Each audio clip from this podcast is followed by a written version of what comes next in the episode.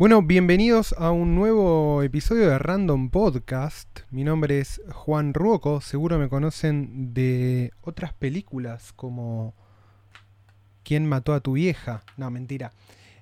Por ahí me conocen de Twitter, quizás como arroba realjuanruoco, o quizás leyeron alguno de mis artículos que publico en Medium, que ahora los pueden encontrar en realjuanruoco.medium.com, dado que cambió un poco el formato y la dirección de los artículos de la plataforma Medium, que es la plataforma, plataforma, plataforma, plataforma, a la cual subo mis artículos. Hoy finalmente voy a estar hablando de Criptocomunismo, un libro del filósofo francés Marc Alisart.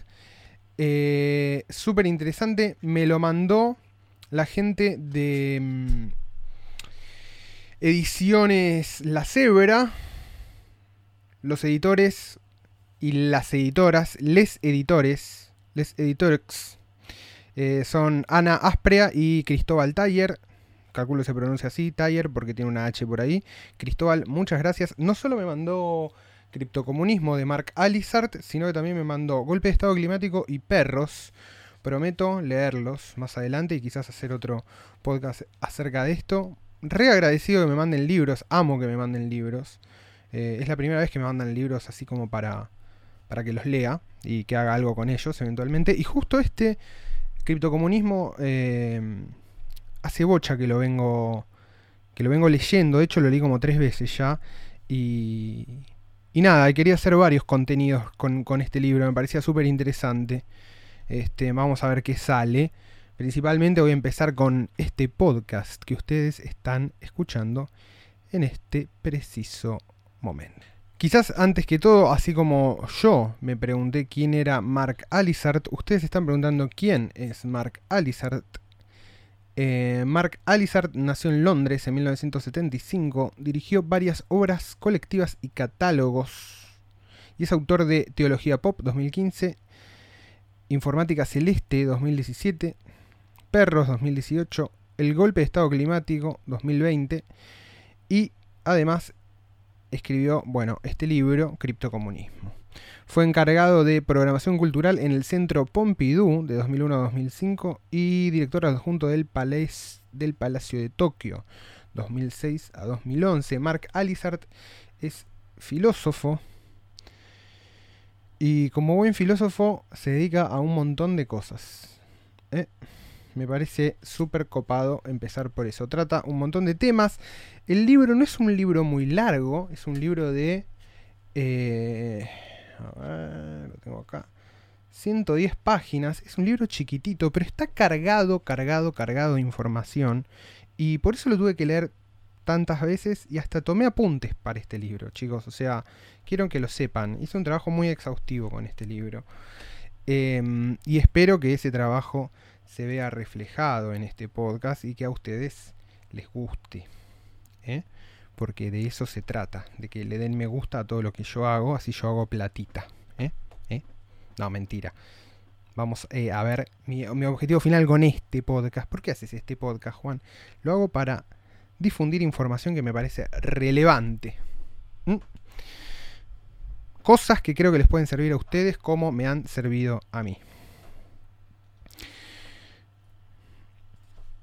Alizart empieza su texto haciendo una especie de genealogía sobre el origen de Bitcoin que puede él traza o emparenta tanto como con la reforma protestante como con las revoluciones republicanas encabezadas a partir de eh, la Revolución Francesa, ¿no? los textos de Rousseau, finalmente la Revolución fallida eh, no fallida porque no lo lograron, sino porque bueno, terminó, no terminó bien la revolución comunista. Eh, la revolución de octubre del 17, que salió bien esa revolución, pero el régimen instalado tiempo después no salió tan bien. Lo que dice Alizart primero es que es, un texto, es un texto tan, tan, tan complejo. ¿eh? Es un texto corto pero tiene tanta... muy condensado, tiene como muchas referencias a muchas cosas. Eh, para leerlo hay que tener por lo menos un panorama general de un poco de brevemente, ¿no? Pero un poquito de teología, mucho de marxismo, algo de biología, un poco de física, un poco de cibernética, un poco de teoría de la información. O sea, toca demasiadas cosas. ¿eh? Básicamente lo que él dice, lo que él dice es que si bien las criptomonedas tienen como una carga libertaria muy fuerte, es decir, em, traen consigo la promesa de la liberación del sistema monetario, digamos, de sus cadenas políticas, si se quiere, ¿no? Porque Bitcoin es como una especie de moneda digital, Bitcoin es una moneda digital eh, que se imprime y que funciona como traslado de valor sin ninguna intervención de ningún banco central, ¿no? Entonces es una moneda que no tiene país, no tiene una em-, empresa que la respalde, solamente sus usuarios. Entonces trae consigo, digamos, esa filosofía libertaria de una economía liberada por completo de las ataduras del Estado, ¿no? Em, y lo que dice, lo que dice Alizarte en primer lugar es que Bitcoin trae consigo un orden teológico político. Ya esto es bastante llamativo, por eso él habla de la reforma protestante. Primero habla de que el protestantismo está muchísimo más relacionado con la economía de lo que uno podría, podría suponer a primera vista. Y esto es algo que yo traté un poco cuando hablé en mi artículo de Medium sobre mi experiencia en la iglesia evangélica, eh, sobre las conexiones entre, digamos, ética protestante y capitalismo, ¿no? Lo que, lo que ya lo que señala acá es súper interesante cuando dice, por ejemplo, dice, si las hostias tenían forma de monedas porque originalmente se fundían en los mismos moldes. ¡Wow! Pero no queda ahí. El primer banco central de la historia, el Banco of England, fue fundado por los puritanos ingleses en 1694. Es muy bueno. Dice, eh, a menudo se cree, desde Max Weber, que el capitalismo fue conducido a las fuentes bautismales por la ética del trabajo protestante, pero el aporte más notable de la reforma a la economía más bien fue la ingeniería financiera moderna. Al volver a poner la fe y la culpabilidad en el centro de la vida religiosa, el protestantismo permitió que socios que se tienen confianza, confide, puedan darse crédito entre sí, crede, creer, tener la fide para sus deudas, tanto morales como financieras. Por cierto, fue un protestante, John Law, quien a comienzos del siglo XVIII introdujo en Francia el primer papel moneda, y es también el concepto protestante de fe en el sentido que supone confiar, ceder y por lo tanto ser libre, el que permitió que las democracias liberales se construyeran y emanciparan de la monarquía. Bueno,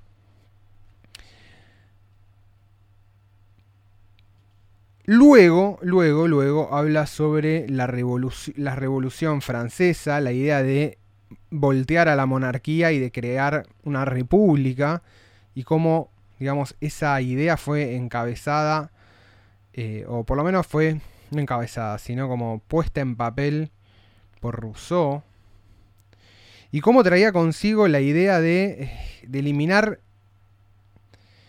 de eliminar la monarquía y lo que nos legó fue como el Estado democrático de alguna manera. Y dice, del mismo modo, la democracia demostraría ser aún más compleja y enrevesada que el antiguo régimen. Dice, los principales, los príncipes fueron abolidos solo para ver la burocracia desenfrenada, con enjambre de funcionarios y libros de Luis leyes más gruesos que el diccionario y la guía telefónica combinados. Alizart empieza a hablar de que las revoluciones propuestas, tanto como el, protestantismo, la revolución republicana, terminan convirtiéndose en otro tipo de régimen que él establecido o el que intenta crear la fuerza transformadora. Por eso él habla que las criptomonedas, por más de tener un ethos libertario, de tener un fundamento filosófico libertario, precisamente pueden derivar en lo contrario y construir lo que él llama el régimen teológico político no criptoanarquista, que es, digamos, o ANCAP o anarcocapitalista, que está detrás de la filosofía de Bitcoin, sino lo que él llama el criptocomunismo. El criptocomunismo. Lo que dice Alizart básicamente es que más allá, o sea, de lo que, de lo que se trató tanto la reforma protestante como la reforma, la revolución francesa, fueron no de abolir la ley y no de destruir las instituciones a las que cuestionaban, sino en un punto perfeccionarlas y darles una nueva ley en concordancia con la vida de los hombres. Entonces, tenemos, por un lado, a los puritanos, que terminan siendo una versión más radical de los católicos, si bien eliminan sus símbolos eh, visibles, porque el, evangelismo es mucho más iconoclasta y anti-institución en un punto que, el catolicismo, y sin embargo el régimen eh, resultante termina siendo incluso más fuerte, porque dentro del protestantismo hay una militancia mucho más fuerte de la religión y la religión absorbe todos los aspectos de la vida, no hay una posibilidad de separar entre, digamos, vida religiosa y vida secular dentro del mismo de la misma persona. Algo que en el catolicismo está mucho más difuminado, ¿no? Y con Rousseau dice lo mismo, ¿no? Termina dándose como una autonomía, un autónomos, una ley autoimpuesta. Y un poco lo que vendría a traer Bitcoin no es la destrucción del Estado, sino la creación de una comunidad bajo nuevas reglas. Bajo nuevas reglas. En esto apunta por un lado a un montón de cosas, a un montón de cosas.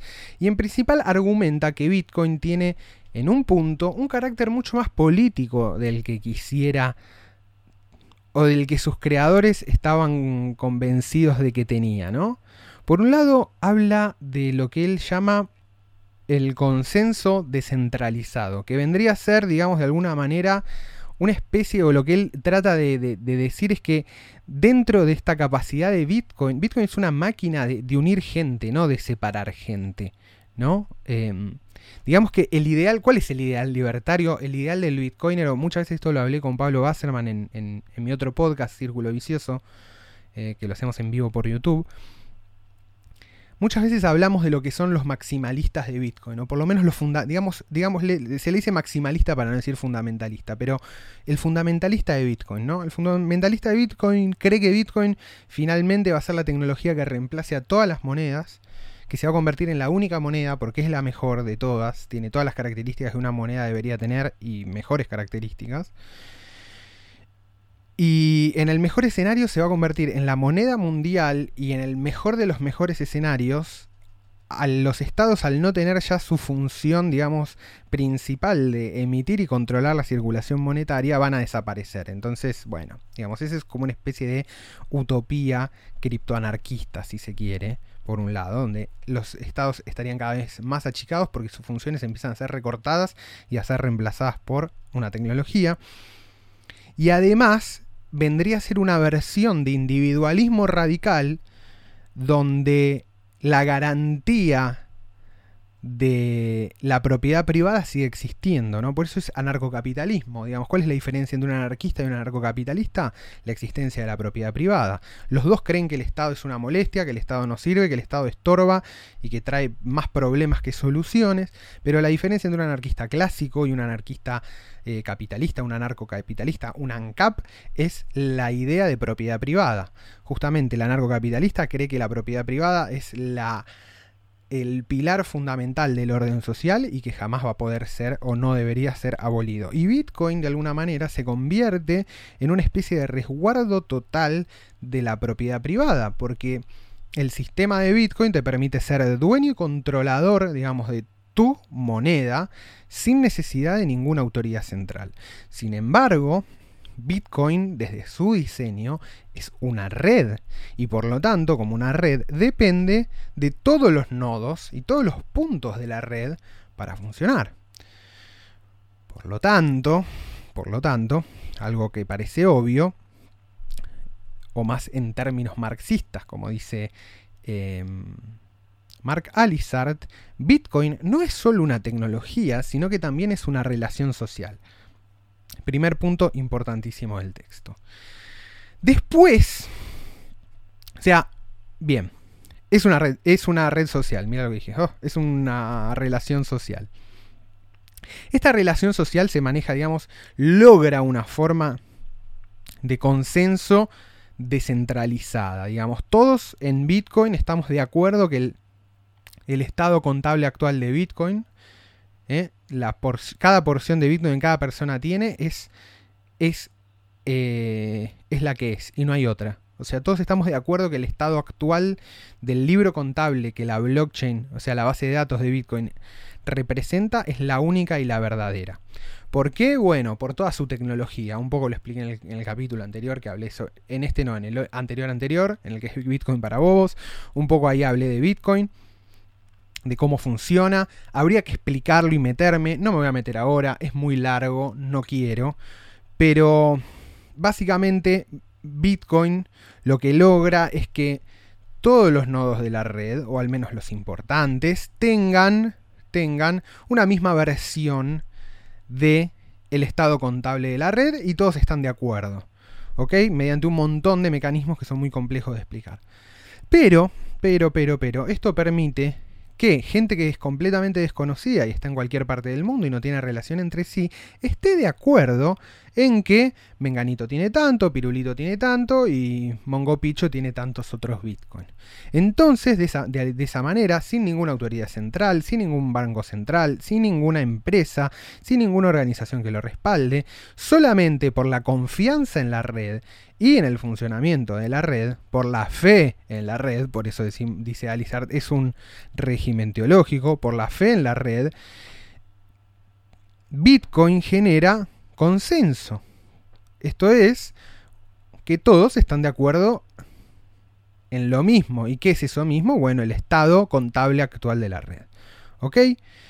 Eh, Obviamente la fe no es la fe en algo invisible, sino que es como fe en algo visible, digamos. ¿Qué es visible? Bueno, el código de Bitcoin que es auditable, etcétera, etcétera, y lo que produce. ¿Y qué produce? Bueno, produce estados unívocos contables en el cual todos podemos estar de acuerdo gracias a un sistema de prueba criptográfica. ¿Ok? Bien. Sigamos. Entonces en Bitcoin tendríamos los usuarios, tenemos la gente que codea el código de Bitcoin y tenemos a los mineros. Para Alizart, esta especie de comunidad es un pequeño Estado que funciona como un poder legislativo, un poder ejecutivo y un poder judicial, en donde cada uno funciona de contrapeso del otro y mantiene justamente a la red fortalecida. Entonces Bitcoin no, no sería solamente digamos, lo que los maximalistas de Bitcoin creen que Bitcoin es, un resguardo absoluto de la propiedad privada, sino que sería una máquina que permite crear un pequeño orden teológico político con todas las de la ley. Y un pequeño orden teológico político con todas las de la ley es un Estado. Entonces, para Alizart, Bitcoin tiene la, potencialidad de devenir en un Estado, en un orden social superior. ¿Ok? Eso por un lado. Después, Alizart tiene toda una segunda parte dedicada a un montón de cosas súper interesantes para demostrar que su punto es válido. Entre esas cosas va a ir como metiéndose en capas y capas y capas de complejidad más fuertes, que son a veces difíciles de seguir, por eso yo lo tuve que leer y tomar notas más o menos para poder hacer un breve resumen de lo que se trata el libro, pero lo que nos propone, o la lectura que nos propone, es que Bitcoin es completamente compatible, es completamente compatible con la teoría económica marxista. ¿Ok? Para lograr esto, para lograr esto, tiene que hacer una especie de reconstrucción argumental muy fuerte respecto del rol del dinero en el marxismo, algo que Alizart advierte que desde, digamos, la lectura original de Marx parece estar medio ausente en su teoría económica. Básicamente lo que va a proponer Alizart es que es que la actual dominación capitalista se ejerce ya no a través de la propiedad de los medios de producción, como proponía el Marx original, sino de los medios de producción monetaria. ¿Ok? Esto, para, para lograr demostrar esto, va a dar unas vueltas increíbles y va a empezar por un lugar donde él cree que hay un punto de contacto entre la lectura que hace Hayek de la economía, el economista austríaco, del cual yo no leí nada, por lo tanto voy a estar repitiendo lo que Alizar dice que Hayek dice, y Marx. ¿Ok? Para, básicamente para Marx, el Estado es una secreción del mercado. ¿Ok?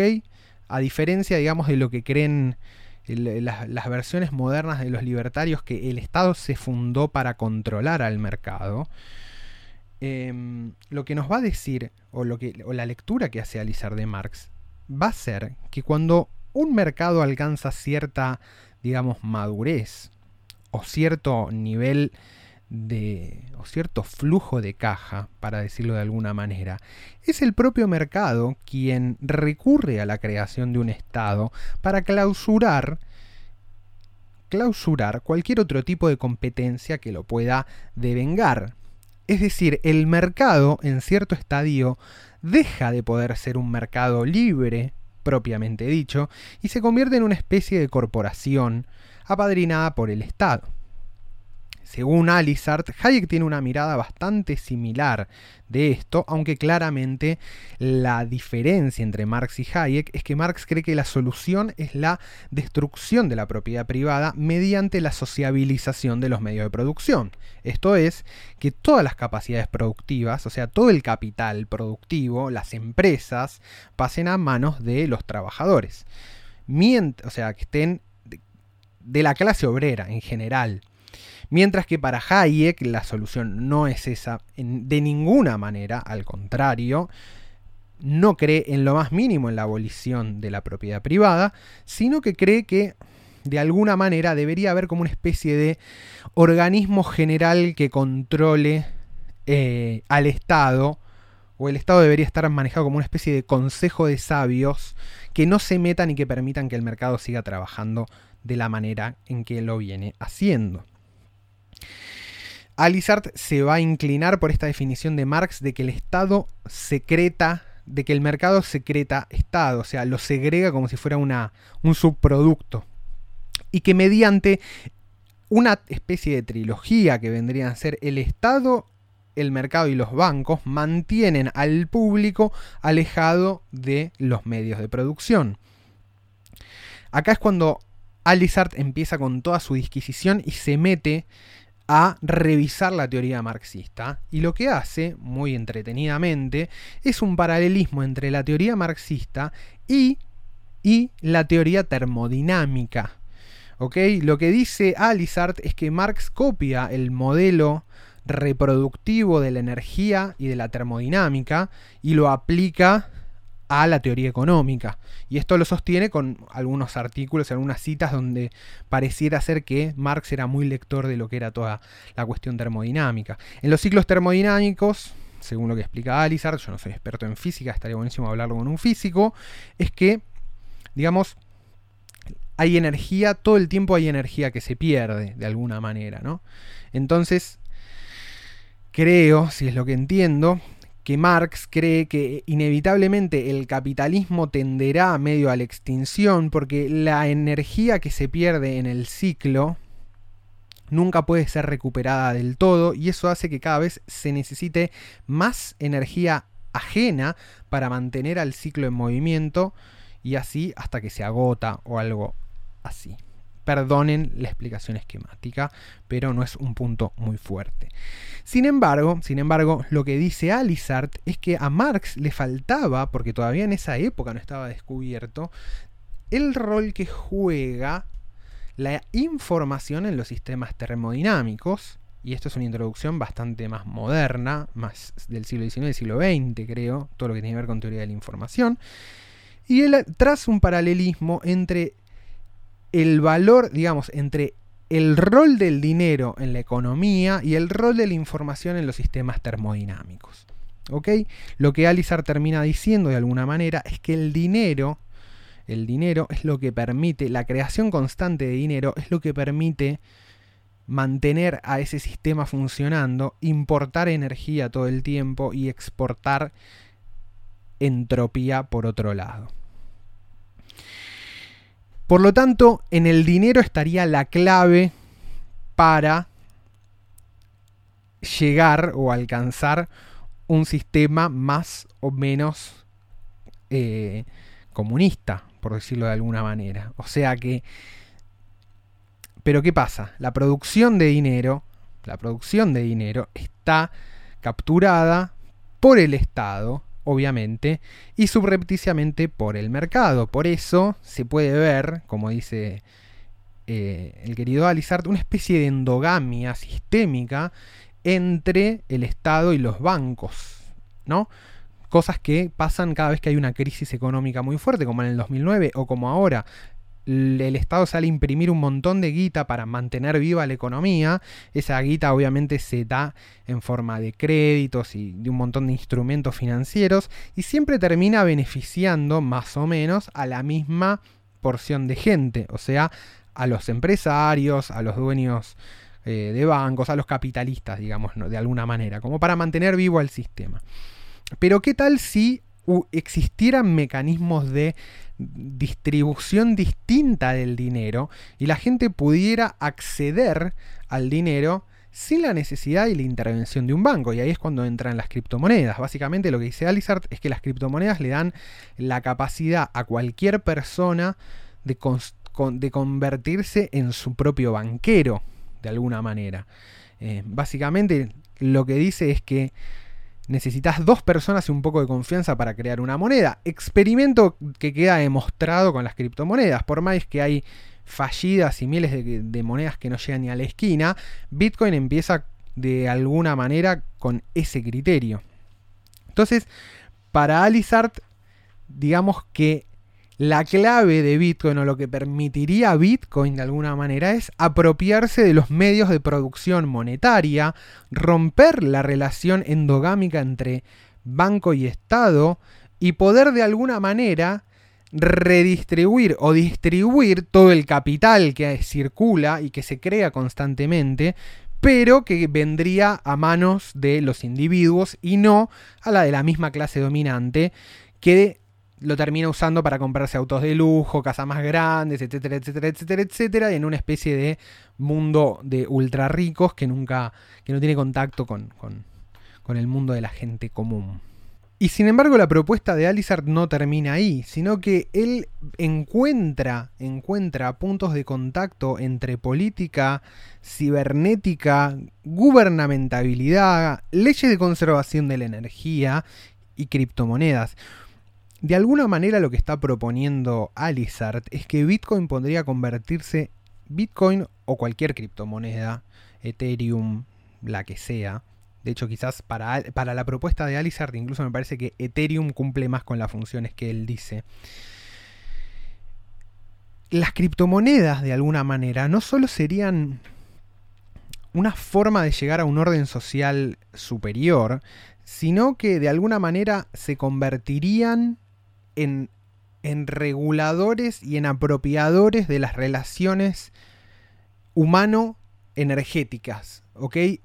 De alguna manera lo que Alizar dice también es que parte de las crisis económicas que se dan constantemente tiene que ver con la ineficiencia del sistema monetario, de proveer de alguna manera la información necesaria o de acompañar los ciclos de crecimiento para que sean constantes y que no estén rompiéndose todo el tiempo.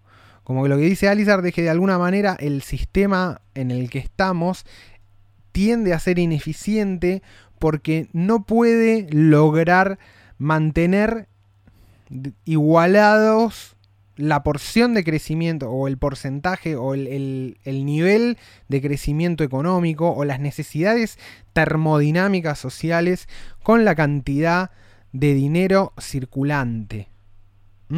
Entonces, de alguna manera lo que lograrían las criptomonedas es convertirse necesariamente en especies de reguladores termodinámicos, en convertirse como en unidades de medidas energéticas, en las cuales el crecimiento o la cantidad de dinero disponible esté asociada a la cantidad de energía consumida por el ser humano para reproducirse socialmente a escala global. De alguna manera, Bitcoin podría convertirse, o las criptomonedas, o Ethereum, lo que sea, podrían convertirse en una especie de ordenador central, si se quiere, de un ordenador descentralizado, pero coordine de, de manera más eficiente a los mercados. De, lo que Alizar dice es que los mercados son una forma de generar organización espontánea. Y en eso creo que estamos completamente de acuerdo. Y el dinero tiene un valor informático adentro de ese sistema, un valor de información. Esto creo que es algo que decía Hayek, ¿no? Que el dinero es información porque es justamente la traducción de los precios y, lleva la información de los precios de un lado al otro. Y eso permite a todo el sistema funcionar. Bueno, pero pensemos que detrás de eso hay un consumo de energía, digamos, atrás de cualquier sistema económico se están quemando cosas, se están usando cosas para mantener vivo, ya sea desde el trabajo humano, desde lo que comemos los seres humanos para mantenernos vivos y reproducirnos, hasta lo que consumen las máquinas y las estructuras tecnológicas, o sea, todo el tiempo hay una especie de consumo de recursos, o sea que hay una economía termodinámica, hay un valor termodinámico de la de la economía. La economía en un punto es una organización termodinámica, es decir, estamos consumiendo toda esta energía para producir toda esta otra energía o todos estos bienes y todos estos servicios. Em, y de alguna manera lo que ve él es que la eficiencia que podría alcanzarse mediante no solo el uso de criptomonedas, sino el hecho de la capacidad que tienen las criptomonedas, sobre todo Ethereum, de automatizar de automatizar procesos y de convertirse en automatizadores de la automatización, dice él, ¿no? Como convertirse en la red a la cual todo esté conectado y que sea una especie de transmisión de valor que vaya en paralelo o una red que mida información que vaya en paralelo con los procesos productivos y no desacoplado, ¿no? Como que también el desacople energético termodinámico entre información y economía es lo que produce de alguna manera las crisis mundiales. Además, Bitcoin para Alizard está vivo. Bitcoin es, según la descripción de vida que da Mark Alizard y de conciencia también, básicamente lo que dice Alizard es que cualquier organismo vivo tiene como un sistema inmune y hay una diferencia entre el sí mismo y el no mismo, y esto lo explica como a nivel celular, y que encuentra esas, esas cosas en Bitcoin. Entonces Bitcoin para él está vivo, es una moneda viva, y además es la moneda que tiene la potencialidad de reconvertir, digamos, como a todas las cosas llevarlas como a sí mismo, ¿no? Como lograr comunicarse o, lograr establecer comunicación con absolutamente todas las cosas. Esto tiene que ver de alguna manera con otra cosa que citó, obviamente cita el experimento CyberSyn, que fue la computadora a la cual le vamos a dedicar un capítulo aparte, que es la computadora que desarrolla Chile, o sea, que desarrolla el gobierno de Allende durante durante la época de, los 70, en el antes del golpe de Estado, antes del 73, creo, entre el 70 y el 73, que era justamente un sistema informático que recopilaba información de todas las fábricas de Chile y le daba, tenía como una especie de, sala central que parecía la sala del Enterprise, y que le daba como una especie de foto y de radiografía de cómo iba la producción en todo el país. Em, Stratford Beard fue el creador de CyberSyn y es uno de los primeros intentos de aplicar cibernética a la gubernamentabilidad, que es una de las cosas que le interesan mucho a Alizard, sobre todo en este especie de acople termodinámico que podría haber entre Bitcoin y la producción, por ejemplo.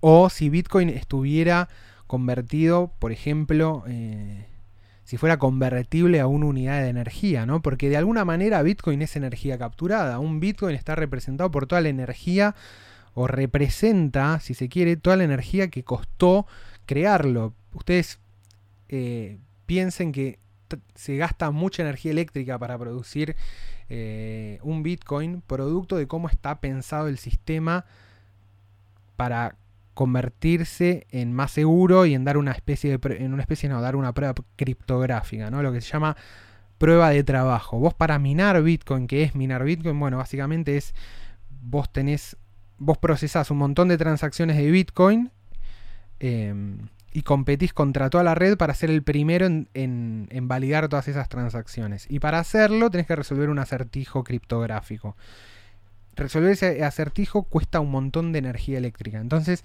básicamente, Bitcoin representa de alguna manera la cantidad de energía que se consumió para producirse. Este, nada, entonces esto también podría ser como Bitcoin podría estar atado de alguna manera o representar el valor energético que implica consumirlo. Eh, esto también lo piensa Alizard en el caso de que Bitcoin deje de tener su, digamos, Bitcoins hay 21 millones de Bitcoin en el mundo, 21, va a haber 21 millones creados, de hecho hay 17 o 18 por ahí, quedan 3 millones en ser minados. Y una de las promesas grandes de Bitcoin es que nunca se, eh, o sea, que, que no es, su cantidad ya está determinada desde el principio y que no va a haber más. Em, pero todo esto traería una serie de problemas y demás para Alizard y que quizás lo que podría hacer es como la comunidad Bitcoin determinar una tasa de inflación medianamente coherente para que no se produzcan todos los problemas de una moneda muy dura y esto lo lleva a lo que fue el patrón oro. El patrón oro funcionó mucho tiempo, pero también los desequilibrios económicos del patrón oro dieron por resultado la Primera Guerra Mundial, según Alizard. Entonces, para evitar estos problemas, podría Bitcoin estar como pegado a la cantidad de energía circulante mundial. En fin, es un libro interesantísimo. Yo recomiendo que cualquiera que esté en Bitcoin o que no o esté en economía o esté en política lo lea. Es un libro que toca justamente estas tres ramas de forma muy fuerte. Economía, política, física, economía, política y criptomonedas. ¿Ok? Cualquiera que esté en alguna de las tres bandas, me parece que le va a parecer muy interesante ir a leerlo. Yo intenté hacer un resumen oral de mis resúmenes escritos del libro y así todo me cuesta y me parece que es bastante confuso todo lo que intenté decirles. Básicamente lo que intenta Alizart es justamente sintetizar Bitcoin con la teoría marxista y lograr demostrar que la importancia del dinero y de la creación de dinero, si se actualizara la teoría marxista, sería mucho más importante para la toma del poder que eh, los mitines, las reuniones, las manifestaciones y demás actividades de agitación política. Para Alizard, la izquierda debe recuperar, lo dice explícitamente, debe recuperar su dimensión prometeica, debe recuperar su capacidad de pensar el futuro y tiene que, dice, apropiarse de Bitcoin y acelerar este proceso. En este sentido, podemos decir que Alizard es un poquito aceleracionista, si tal término existe, y, y que es un pensador inquieto y raro para, para la izquierda, pero que tiene mucha fecundidad, mucha fecundidad y me parece súper valioso que lo lean. El libro se llama Criptocomunismo, el autor es Mark Alizard, la editorial es Editorial La Cebra, los encuentran en internet, lo pueden comprar, la edición es divina, es una edición hermosa con un papel bárbaro y unas tintas divinas. Así que lo súper, súper, súper recomiendo. Agradezco una vez más a Cristóbal Taller o Taller por la, por la generosidad de mandarme los libros de Alizart y introducirme a este mundo fantástico del criptocomunismo. Les mando un saludo enorme, mi nombre es Juan Roco y estén atentos porque, como siempre, va a haber un poquito más de random. Bueno, los quiero mucho, nos vemos. Un abrazo. Hasta la próxima.